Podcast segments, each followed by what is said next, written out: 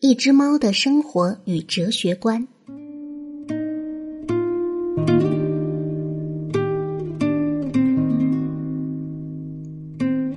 我出生在一个堆满干草的谷仓深处的一只木桶里，光线照在我紧闭的双眼上，因此头八天，所有东西在我看来都是粉红色的。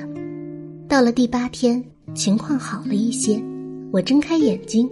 看到漆黑的阴影上倾泻下一大片光亮，尘埃和飞虫在其中舞蹈，干草又香又暖，蜘蛛悬在屋瓦下静眠，小虫子嗡嗡叫着，这一切都那么美好，让我有了勇气。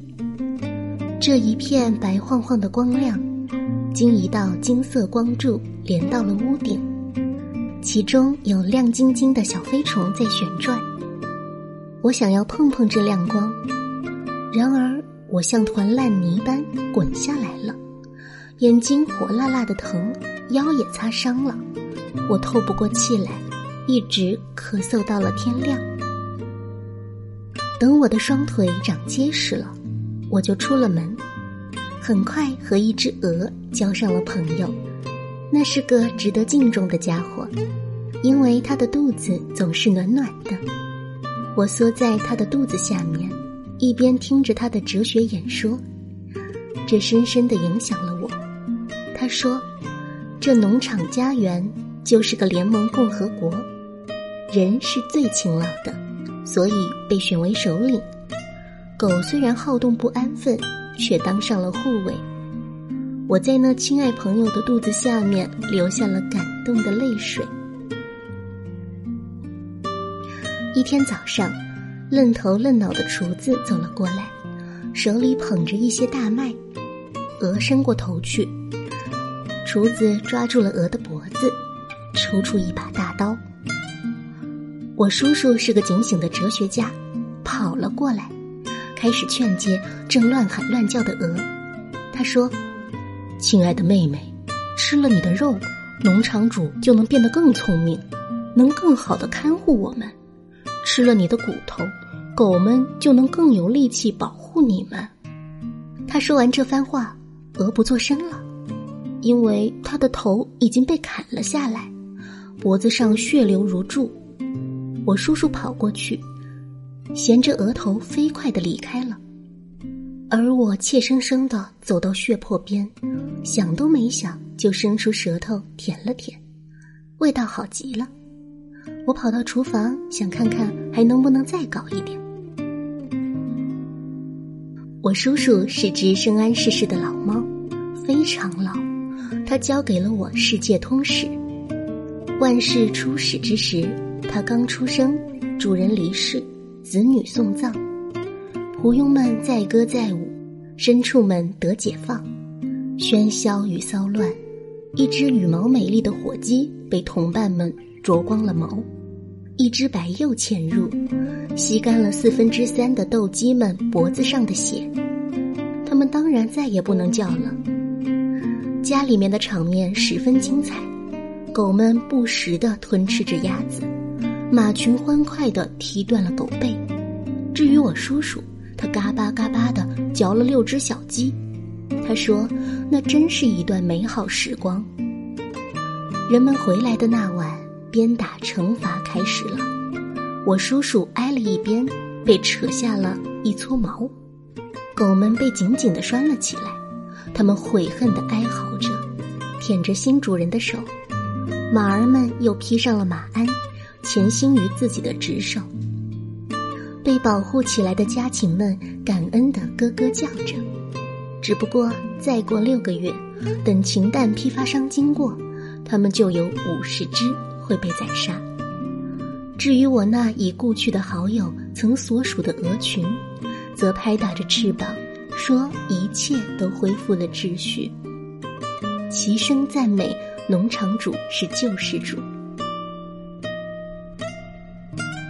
我叔叔虽有些闷闷不乐，却也承认情况比以前有所改善。他说：“我们最早的祖先十分野蛮，到现在森林里还有和我们祖先一样的野猫，抓不到什么田鼠或山鼠了，更常吃到的是一些枪子儿。还有一些野猫干瘦干瘦的，掉光了毛，在水沟里跑来跑去，发现已经抓不到什么老鼠了。们享受着尘世间最高级的欢乐，在厨房里谄媚的摇着尾巴，咕噜咕噜的发出乞怜的低叫，舔着空盘子，每天最多也不过挨十来个巴掌。音乐是一门来自天堂的艺术，毫无疑问，我们的族类有此天赋。音乐来自于我们的肺腑深处，人们对此了如指掌。他们制作小提琴，就是想要模仿我们，想要模仿我们的杜甫。有两样东西给我们的天籁之音带来灵感：群星和爱情。人类啊，拙劣的模仿者，可笑的拥挤在地下室里，乱蹦乱跳，以为能和我们相比，而我们要在屋顶的最高处，在深夜的星辉下。当全身毛发站立，我们才能呼出这神圣之曲。他们极度的发狂，诅咒我们，朝我们扔石头。他们气得要命，我们肃穆的低嚎，有穿透力的高叫，华丽的狂呼，随性所发的幻想曲，能平复最叛逆的猫的灵魂。而这一切。他们平淡无味的声音永远无法企及。我们轻颤着发出这些声音，达到高潮时，群星站立，月色发白。青春多么美好，那些神圣的梦想真让人难忘。我也曾爱过，也曾用我的男低音咏唱着转调，在屋顶上奔跑。我的一个表妹被我的歌声打动，两个月后生了六只粉白相间的小猫仔。我冲过去想吃掉它们，我是他们的父亲，这是我的权利。谁能想得到我的表妹，我的妻子，我想与之共享这顿美餐的人，竟扑到了我的脸上。这野蛮的行径激怒了我，我当场就掐断了他的脖子。然后我狼吞虎咽的吞下了这一窝猫仔，这些倒霉的小东西一点用也没有，连他们的爹都喂不饱，他们的小肉肉让我的肚子难受了三天。我对这些激情感到了厌倦，于是放弃了音乐，回到了厨房里。我真怀念那完美的幸福时光，我想我在这里得到了很多重要的经验。当然了，也包括天气炎热的时候，就在池边打了个盹儿，一股香味儿从发酵的旧肥那儿飘过来，一根根干草在阳光下闪亮，火鸡们多情地转动着眼睛，任由红色的肉冠搭在会上，母鸡们在草堆里翻跑着，大肚子贴在地面吸取着热量，池塘波光粼粼，昆虫们聚在一起乱爬乱挤。在水面上掀起了很多泡沫，小虫子们在白墙上青色的坑坑洼洼处聚集着，使那些凹陷处的颜色显得更加发暗。眼睛半闭着，恍然如梦，无所思，也无所求。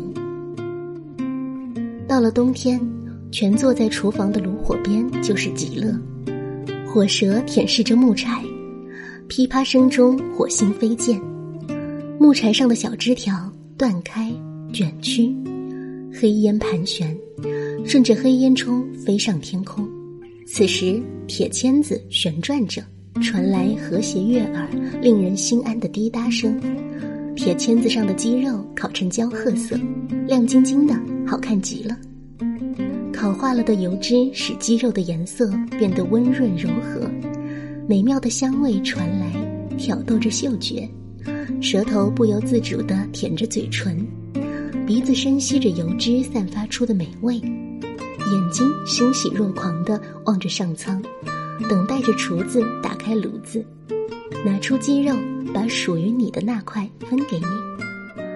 正吃时的心花怒放，吃饱了的心满意足，那些躺着在消化的就更是称心如意了，而余下的，则再也不空虚和躁动难安。最幸福不过的，就是那肚满肥肠、暖洋洋的蜷成一团的，觉着肚子里无比的受用，身上的皮都欢喜的要开出花来。一阵精妙难言的痒酥酥的感觉穿透身体，轻轻撩拨着每一个地方，体表体内的每一处神经都十分享受。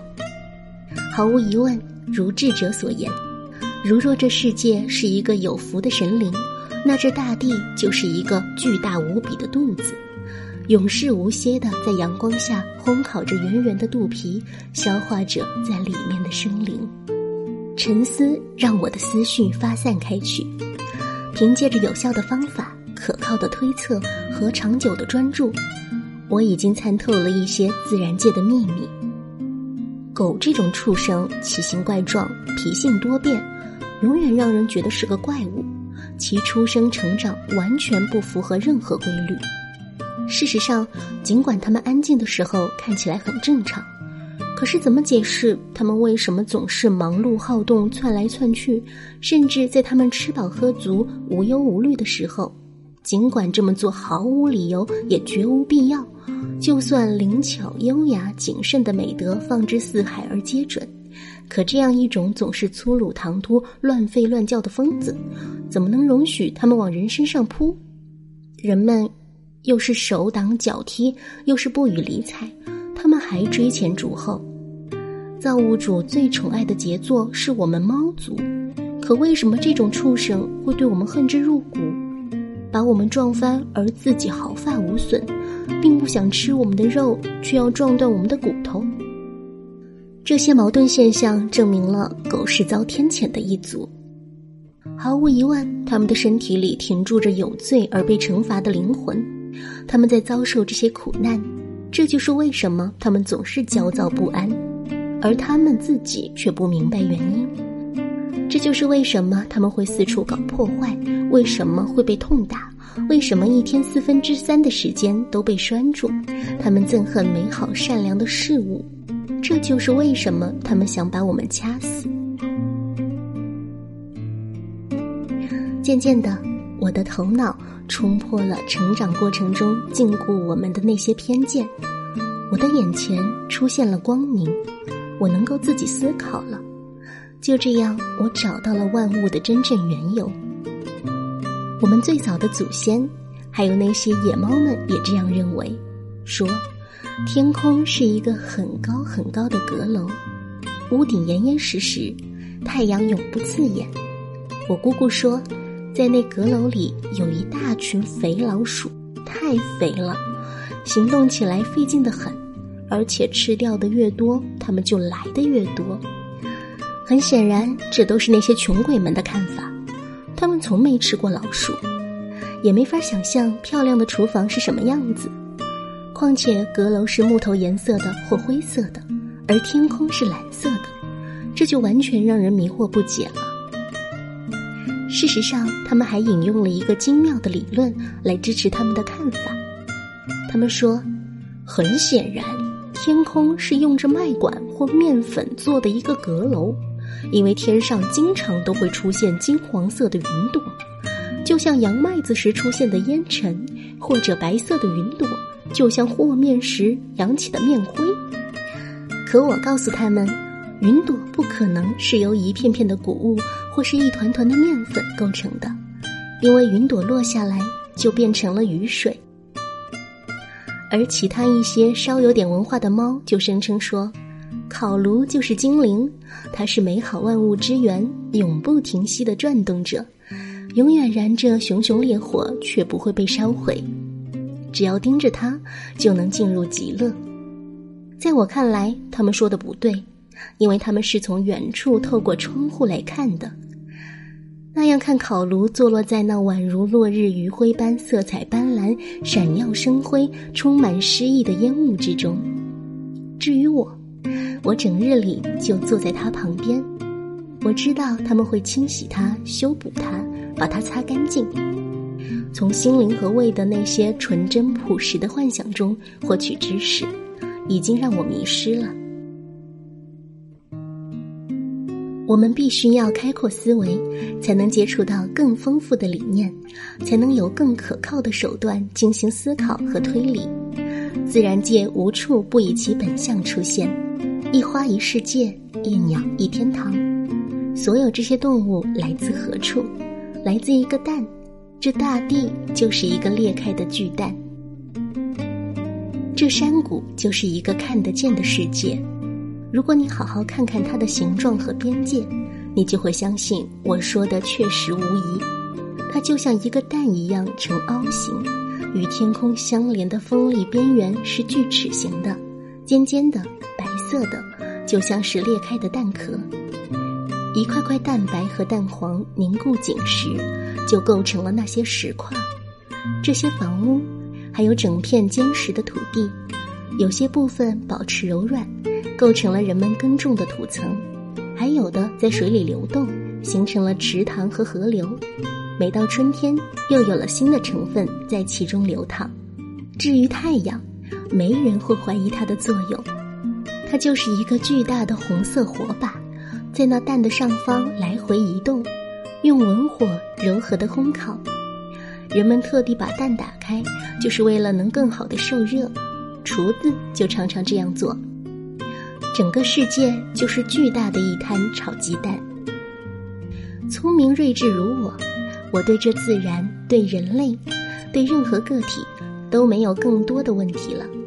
也许除了对烤炉里的几个小小美餐还有些疑问，我只需沉浸在我的聪慧之中，因为我的完美已经到了极致。而在我之前，没有哪只猫曾经如我般参透这些奥秘。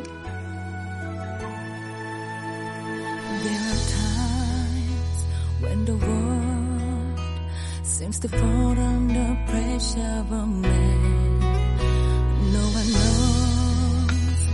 的体